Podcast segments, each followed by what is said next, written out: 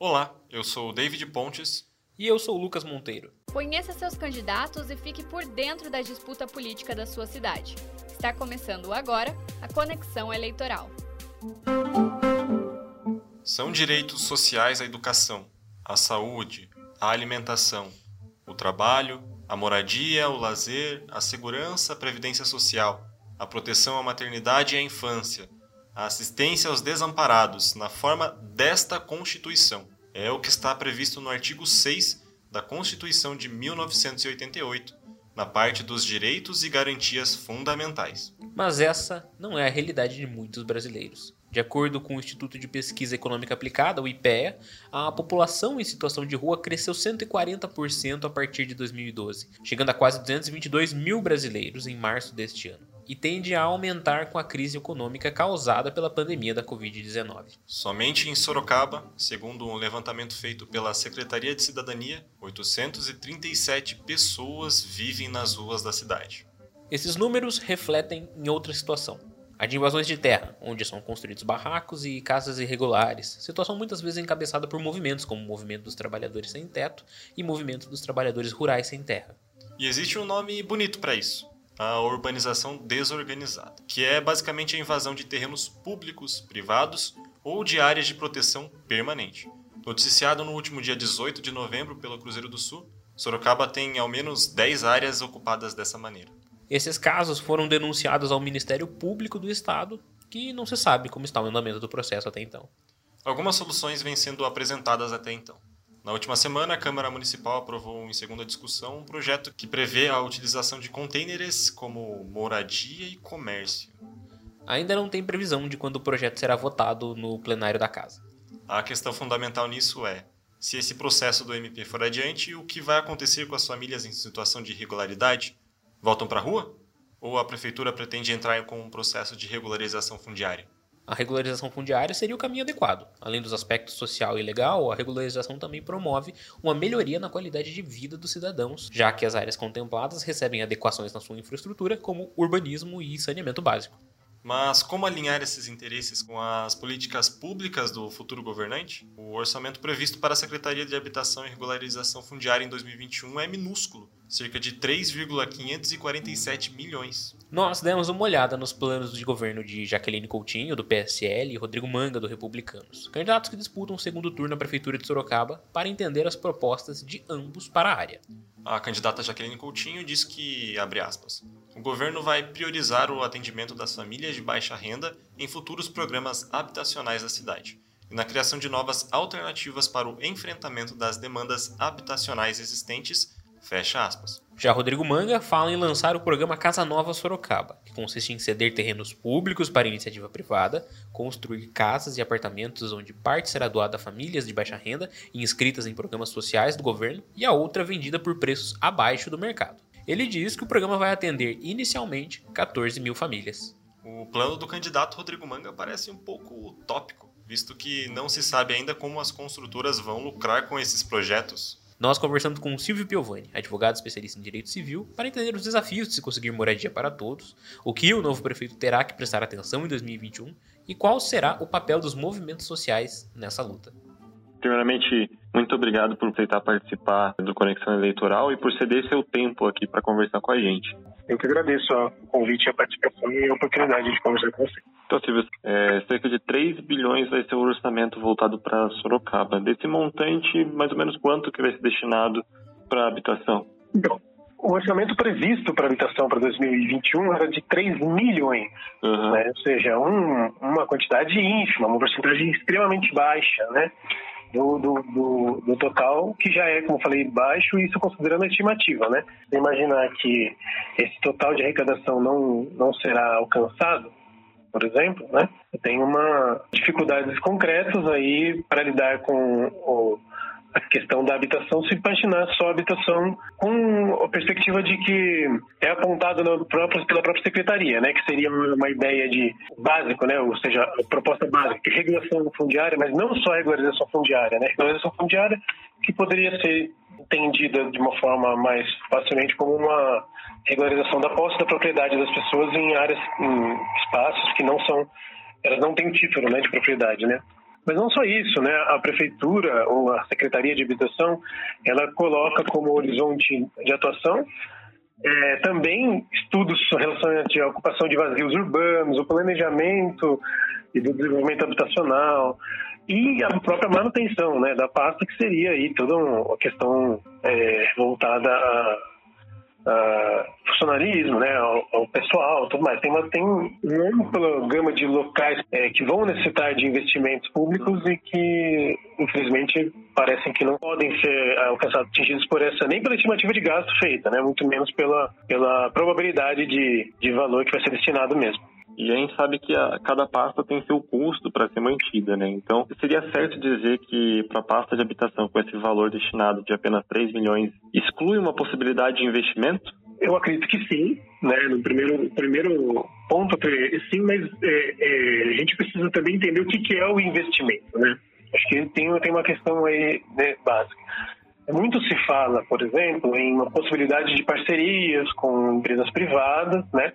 Por exemplo, para construção de, de imóveis de programas habitacionais, por exemplo, né? Seria uma não regularização fundiária, né? Seria uma outra forma de atendimento ao déficit imobiliário. E poderia ser entendido como investimento nesse caso, porque seria a prefeitura destinando recursos para a construção de imóveis e aí eh, as pessoas inscritas no programa que fossem aprovadas, né, para das condições pessoais ali, teriam ou subsídio feito pela prefeitura, ou com convênios aos outros entes federativos, por exemplo, ou ela poderia até fazer uma forma de financiamento mais longo, tudo mais, como, por exemplo, historicamente vem sendo, era sendo feito pela é, Companhia de Habitação do Estado de São Paulo, né? A Coab, por exemplo.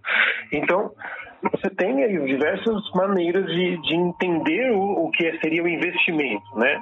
O maior problema da questão dessa questão da falta de, de verba mesmo, é que ela esconde um, outros problemas que podem ser, que deveriam ser é, contornados aí em âmbito da prefeitura, inclusive em termos orçamentários. Por exemplo, né? se a gente fala de habitação, a gente fala de espaços e, e áreas é, ocupadas é, e não invadidas, né? Ocupadas é bom a gente reforçar o termo ocupação, né? Porque são áreas que não têm uma destinação social, elas não cumprem sua função social, elas não cumprem é, é, nem não tem nada nelas normalmente, certo? Uhum. E isso, o, existem mecanismos dentro do direito para a prefeitura obrigar o proprietário né, da área a fazer a propriedade cumprir a função social dela. Né? Um deles é o IPTU, né?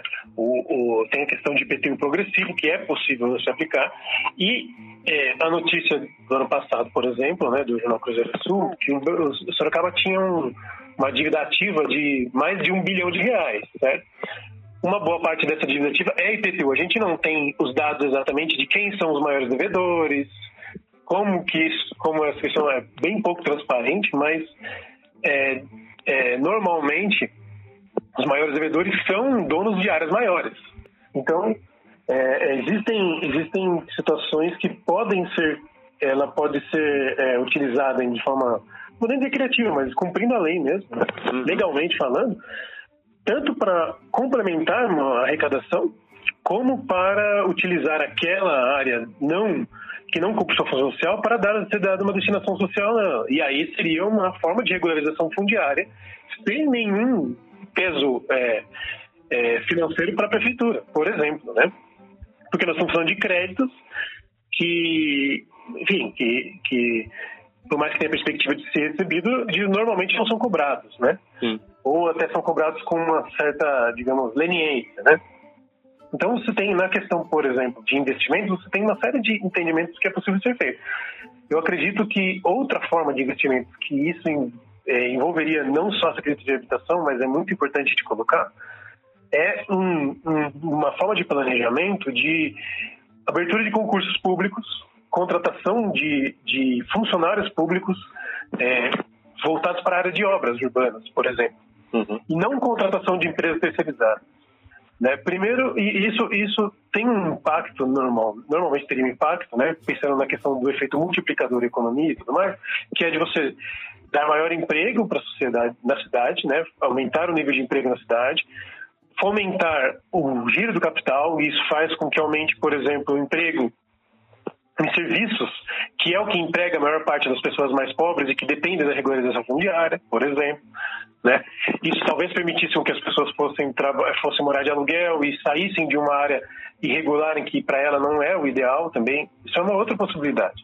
Né? E, ao mesmo tempo, poderia ser feito é, essas obras de construção de prédios, de imóveis, e não só de imóveis, né? de outras questões também.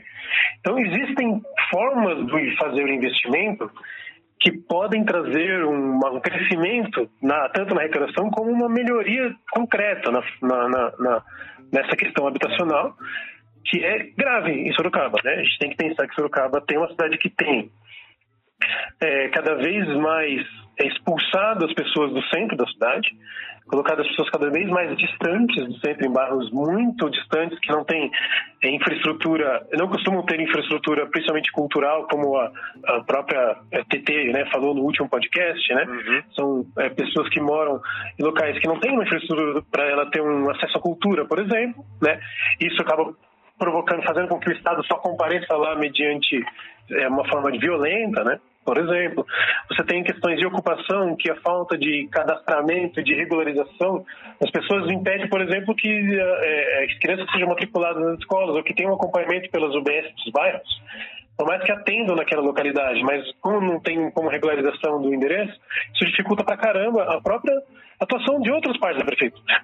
Então, olha como esse problema, né, essa questão da moradia, ela vai sendo é, é, realmente ating, é, ela na verdade não é que vai atingindo, ela, ela perpassa todo um complexo de, de relacionado à administração municipal que é, é, muito maior do que simplesmente o orçamento da habitação, né, a, a regularização da posse ou o imóvel para aquela pessoa, né? Qual você imagina que vai ser o maior desafio ou os maiores desafios que ou a Jaqueline ou o Manga vão ter que enfrentar nessa pasta de habitação para o ano de 2021, 2022 e esse novo mandato? Olha, acho que os dois, os dois têm um desafio imenso. Né? O primeiro desafio é cumprir as promessas de campanha. Né? Uhum. Acho que esse é o primeiro desafio que, é, infelizmente, nós não, não, acreditamos que será possível, como a gente está debatendo aqui, tem um orçamento baixo né, e tudo mais. É, porque o, o Manga, é, ele prometeu, inclusive no plano de governo dele, tá a regularização fundiária, embora ele não tenha detalhado o que ele pretende fazer, mas é sabido que ele prometeu em diversos locais de ocupação que vai regularizar, né?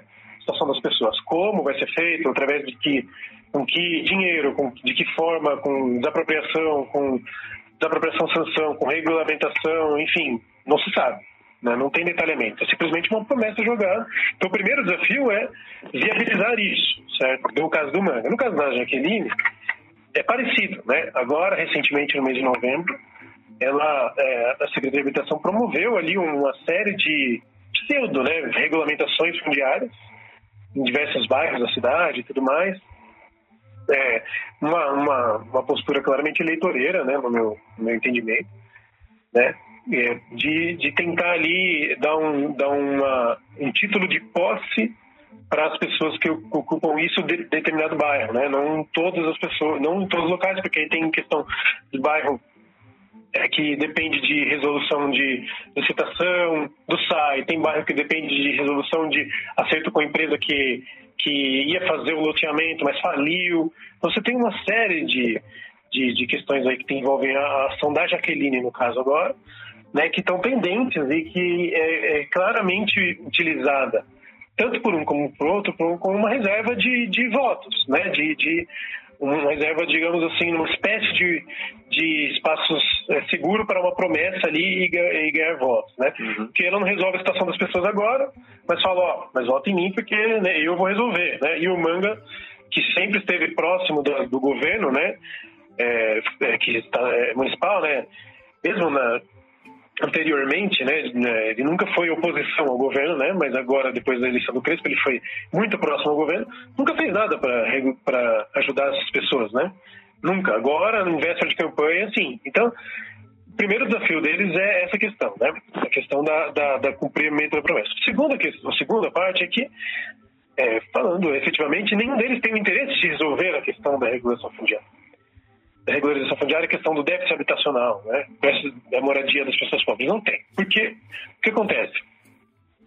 É, Primeiro que ele vai precisar entender como vai fazer esse investimento. Né? Então, para a princípio, através de, como eu falei, desapropriação sanção, através de PTU, através desse tipo de situação, não é o perfil dos dois candidatos, né, que são voltados para para eficiência administrativa, toda essa, essa, essa lógica argumentativa aqui é, é vazia, né, digamos assim. É, é, não, tem, não tem um perfil deles voltados a um, uma cobrança de impostos para resolver um problema de, das pessoas pobres. Isso não existe, ainda mais se os, se os devedores de impostos forem grandes proprietários de terras da cidade, né? Então isso vai contra o interesse deles como, como candidato, como a, a visão ideológica deles mesmo, a posição deles, né? É, entendo um valor orçamentário baixo, sem uma perspectiva de melhora de arrecadação, porque também não tem esse interesse, como falei, a única alternativa que eles vão poder tentar fazer, e aí dialoga diretamente com o interesse deles, é fazer essas parcerias público-privadas. Só que isso só vai ser feito se for interessante para a empresa, se a empresa for ganhar com isso efetivamente. Né? Então, é um desafio deles, porque eles não estão interessados em resolver esse problema da, da habitação, principalmente habitação popular. Né? Esse é um, um dado fundamental. Por outro lado, é, existe um, um histórico na cidade de Sorocaba de resolução de problemas de habitação popular desde que passa a ser interessante para a especulação imobiliária. Então, como que funciona? Isso não é só de Sorocaba, mas Sorocaba tem histórico. Né? Como funciona normalmente? As pessoas elas perdem emprego, elas vão perdendo a condição financeira de manter uma situação de vida mais próxima do centro, que normalmente é um pouco mais caro, e elas vão sendo é, cada vez mais expulsas para uma direção mais longe do centro. Os terrenos entre os locais onde as pessoas ficam e o centro vai se valorizando. E aí é onde a especulação imobiliária age.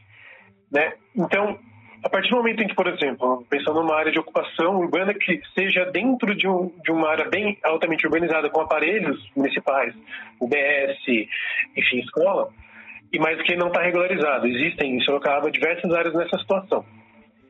É muito cômodo para o governante, né, como o histórico de Sorocaba, regular, regularizar essa situação para no minuto seguinte é, abrir para especulação imobiliária, ou seja, vai chegar alguém lá oferecendo valor para comprar a casa daquelas pessoas e especular em cima daquele, daquela área que vai, sim, depois ser vendido para um, uma construção de um prédio mais caro, tudo, ou espera, né, valorizar mesmo, e essas pessoas vão ser mais uma vez expulsas para uma área mais distante, porque, como eu falei, a questão da habitação ela não é isolada, né? Ela depende de uma série de fatores, depende de uma condição mínima de emprego, depende de as pessoas conseguirem se manter pagando conta de luz, conta de água, enfim, é, toda essa situação. Isso quando isso depois de uma regularização, né? Porque a gente está falando também de locais que nem esgoto é, está regularizado, né? Por exemplo, né? Existem locais que tem, tem lugares que não. Luz também é uma, é, normalmente não está regularizada. E na prefeitura, na verdade, não tem nem a dimensão de quantas pessoas residem nesses locais gente não tem nem informação do déficit habitacional efetivo na cidade. Então é uma situação bem complexa, os desafios são muito grandes, né? mas eu acredito que nenhum dos dois candidatos estão com a perspectiva de resolvê-los, né? É, a não ser que seja interessante para quem os apoia. Né? E aí eu estou falando, claro, nos investidores da cidade, né? especuladores e empresários é, é, que são quem banca as candidaturas do Mangue e da Jaqueline. E você citou o plano de governo dos dois, né? Já na, no plano de governo da, da Jaqueline, ela diz que, abre aspas, o governo vai priorizar o atendimento das famílias de baixa renda em futuros programas habitacionais da cidade e na criação de novas alternativas para o enfrentamento das demandas habitacionais existentes. É, fecha aspas. Você consegue imaginar que alternativas são essas? Primeiro que, assim, né, é, esse programa de governo da Jaqueline é cínico, né? É como se ela não fosse a prefeita. Né? Quer dizer, assim, como que você faz uma proposição tão abstrata dessa forma, né? É, eu, como eu estou dizendo, né, existem ocupações da cidade, existem áreas que não estão regularizadas é, é, no, é, termo de posse, propriedade regularizada das pessoas, e a prefeitura não sabe quantas pessoas moram, quem são as pessoas que moram, qual a situação das pessoas, qual é, é que, o, que posto de saúde, que escola atende a essa comunidade, não sabe nada, não tem nenhum, como falei, muitas, em muitos locais, pela falta de cadastramento, falta de endereço, o próprio tratamento do posto de saúde acaba sendo dificultado. Né? Então, é, mas nós estamos falando da atual prefeita, certo? Uhum. É, ela tem um plano de governo como se ela não fosse a prefeita. É, já era para essa toda essa situação de déficit habitacional está mapeado. Tá transparente, né? A gente tem acesso fácil aqui à notícia e está mapeado. E aí sim entender qual é a intenção das pessoas, onde, onde elas estão habituadas, a morar, qual é a comunidade que elas pertencem, ou como fazer para resolver essa questão, é, que áreas são possíveis ser destinadas a uma habitação popular com regularização fundiária, tudo isso era já era para ter sido feito pela prefeita, né? Atual prefeito. Né? E ainda tem um, um problema no, no, programa dela, ela fala um pouco sobre a questão dos estudos de vazios urbanos. Isso é uma outra coisa que, dentro de uma perspectiva muito vazia, é perigosa. Porque, em geral, é feita uma contratação de empresa terceirizada para fazer uma análise de estudo sobre o que fazer com vazios urbanos. Só que nós estamos falando de uma situação, de, uma situação é, financeira precária da prefeitura. Né? Você vai contratar por licitação uma empresa para vir aqui fazer um estudo, né?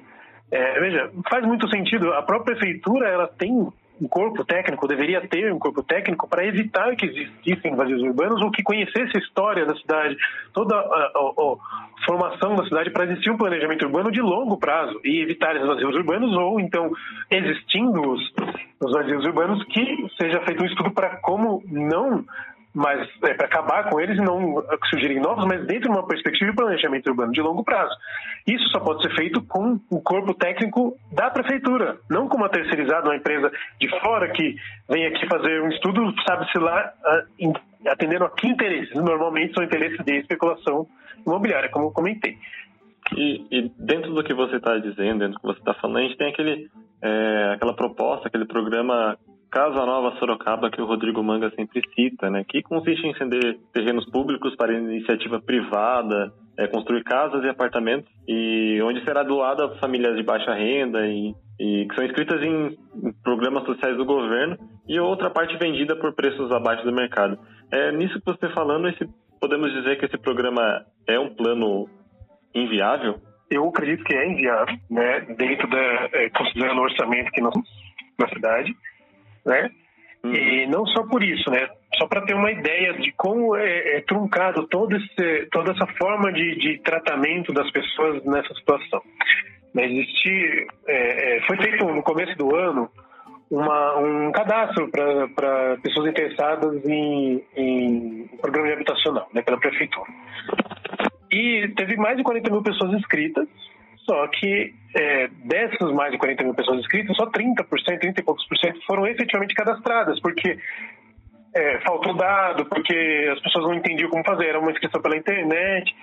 Quer dizer, é, é, é um, é, é, parece uma situação surreal imaginar que pessoas que estão em, em, em uma necessidade de, de, de inscrição no programa habitacional precisem fazer uma inscrição pela internet, que a prefeitura não vá até elas fazer esse, esse entendimento, esse cadastramento, entender efetivamente, estudar o que está acontecendo com aquelas pessoas e qual é a melhor solução para elas e para a cidade.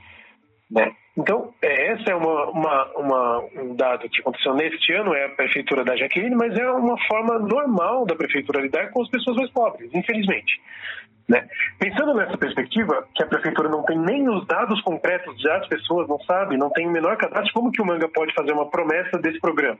Se ele não sabe nem qual é o déficit habitacional na cidade, né? Então, assim, é, ela é inviável é, é, por diversas formas, né? Como eu falei, tem a questão do interesse privado, né? E aí vai ter que entender qual é o interesse privado nisso, então vai ser subsidiado pela prefeitura. Então, a prefeitura vai pagar os prefeituras vai pagar com esse orçamento baixo, né, que a gente está falando, né? De onde vai vir o dinheiro, né? Então, assim, quer dizer, é, essas promessas de campanhas, esses planos de governo são muito frágeis, muito vazios, porque eles não mostram o como. Né? Então não passam de promessa. Por isso que eu disse que o maior desafio deles, na verdade, é cumprir a promessa. Né? Se o povo que votou, votar neles exigir o cumprimento dessa promessa, eles vão estar lascados, porque eles não têm como fazer dentro da, da, da forma como eles atuam normalmente. É, e só para encerrar, então, Silvio, pensando nessas tendências para esse setor de habitação, qual vai ser o papel dos movimentos sociais de luta pela moradia a partir do ano que vem? Bom, é, o papel dos movimentos sociais continua o mesmo, né? Acredito que é o de lutar por uma, uma regulação fundiária, mas não só regulação fundiária no sentido do título da propriedade, como eu mencionei, né? As pessoas que, que, que necessitam de habitação popular são invisíveis ao sistema, a não ser que passem a interessar economicamente para para a, a burguesia municipal, enfim, os investidores, empresários da cidade. Né? Então, o desafio dos movimentos sociais, primeiramente, é constituir e fortalecer os próprios movimentos de, de moradia, né? que envolvem, como eu disse, não só a moradia, mas também uma, toda uma estrutura é, é, que permita a dignidade daquelas pessoas morando naquela comunidade. Então, nós estamos falando de escolas, nós estamos falando de escolas e não EAD, que é o que está no plano de governo dos dois, né? EAD para as pessoas pobres, né? o que é um absurdo complexo também, mas a gente pode até conversar sobre isso numa outra oportunidade. Mas, enfim, é, escolas de, de, de qualidade, principalmente escolas e creches, é, é, sem déficit de vagas para as creches, né? Uhum. É, creches com horário que atendam uh, o horário comercial de trabalho, é, uma melhoria na questão de emprego é essencial, empregos de qualidade, não empregos em que, que as pessoas têm que trabalhar 12, 14 horas por dia, é, sem nenhuma garantia né, de, enfim, se sofrer um acidente, se, de, de, de ficarem doentes, né, por exemplo, e vão perder a sua renda, sem essa ilusão do empreendedorismo, que é uma falsidade, né, que existe na nossa sociedade. Então, também a questão de saúde. Né? Nós estamos passando por uma pandemia, uma coisa absurda em que o Brasil é o segundo pior país do mundo a lidar com essa, com essa doença, né? Mas ah, se a gente andar pela periferia da cidade, a gente vai ver que as pessoas que moram lá, e aí não estou falando nem só das pessoas que moram em situações de ocupação, mas as pessoas que têm a sua habitação regularizada, elas não têm a escolha, a possibilidade de fazer uma quarentena, de fazer o isolamento social, que é é, como, como, a forma mais recomendada de se tratar, né, de se lidar com a pandemia. Porque elas não têm uma regularização no seu trabalho, elas não têm uma possibilidade de fazer home office, elas não têm nenhuma forma de auxílio é, da, dos, do, do, dos entes públicos, a não ser aqueles 600 reais que o governo já cortou, o governo federal no caso, e que eram muito baixo, né, que evitava que a pessoa morresse de fome, mas nada além disso, né. Então, é, é, o desafio do, do, do, movimento de moradia é que ele concentra aí as maiores demandas da classe trabalhadora na sociedade atual, né? Que são pessoas que não estão mais organizadas, na sua maioria em sindicatos, elas estão afastadas do centro da cidade, então tem toda uma demanda por cultura, tem uma demanda, como eu falei, por educação, saúde, assistência social e, e, e por estrutura mesmo, assim, né? É, é morar com dignidade, não ser invisível, não ser alguém desprezado pelos prefeitos, governantes, vereadores, a não ser em épocas de eleição. Acho que o maior desafio é esse nesse momento. Legal, Silvio. É, é isso. A gente já tirou a, as dúvidas maiores. É, eu agradeço imensamente pela sua participação. É, caso surjam mais dúvidas durante a campanha, você volta aqui para falar com a gente, tá bom? Eu que agradeço demais a oportunidade, o convite. Muito obrigado mesmo. Parabéns para vocês aí pelo trabalho. Fico imensamente agradecido pelo convite por poder contribuir para vocês. Muito obrigado. Antes de terminar, dois recados rápidos. No dia 29 de novembro, data do segundo turno, nós da Ponto MP3 faremos uma live para acompanhar a apuração dos votos, discutir como foi essa campanha até o segundo turno, entre outras coisas. No domingo, a partir das 17 horas. Anota aí na agenda e vem acompanhar a apuração com a gente. Ah, e o outro recado é para você que vai votar. No dia 29 de novembro, as mesmas regras do primeiro turno continuam valendo. O uso de máscara será obrigatório e quem chegar ao local de votação com o rosto descoberto poderá ser barrado na entrada. O eleitor deverá passar álcool gel nas mãos antes e depois de votar, além de levar a própria caneta para assinar o caderno de votações e de manter o distanciamento social dentro da sessão eleitoral. E só para lembrar, o horário de votação foi ampliado. Será das 7 às 17, com o horário preferencial de 7 às 10 para os maiores de 60 anos. Também não é necessária a apresentação do título de eleitor na hora de votar, apenas o documento oficial com foto. Então é isso. O podcast Conexão Eleitoral, uma parceria entre Ponto MP3, Exanque Sorocaba e Cruzeiro do Sul, fica por aqui. E você pode nos encontrar nos aplicativos Spotify, Apple Podcasts, Google Podcasts, Castbox ou qualquer aplicativo de podcasts. E não se esqueça que você pode encontrar tudo o que precisa saber sobre as eleições 2020 em jornalcruzeiro.com.br. Muito obrigado pela audiência e até domingo. Até!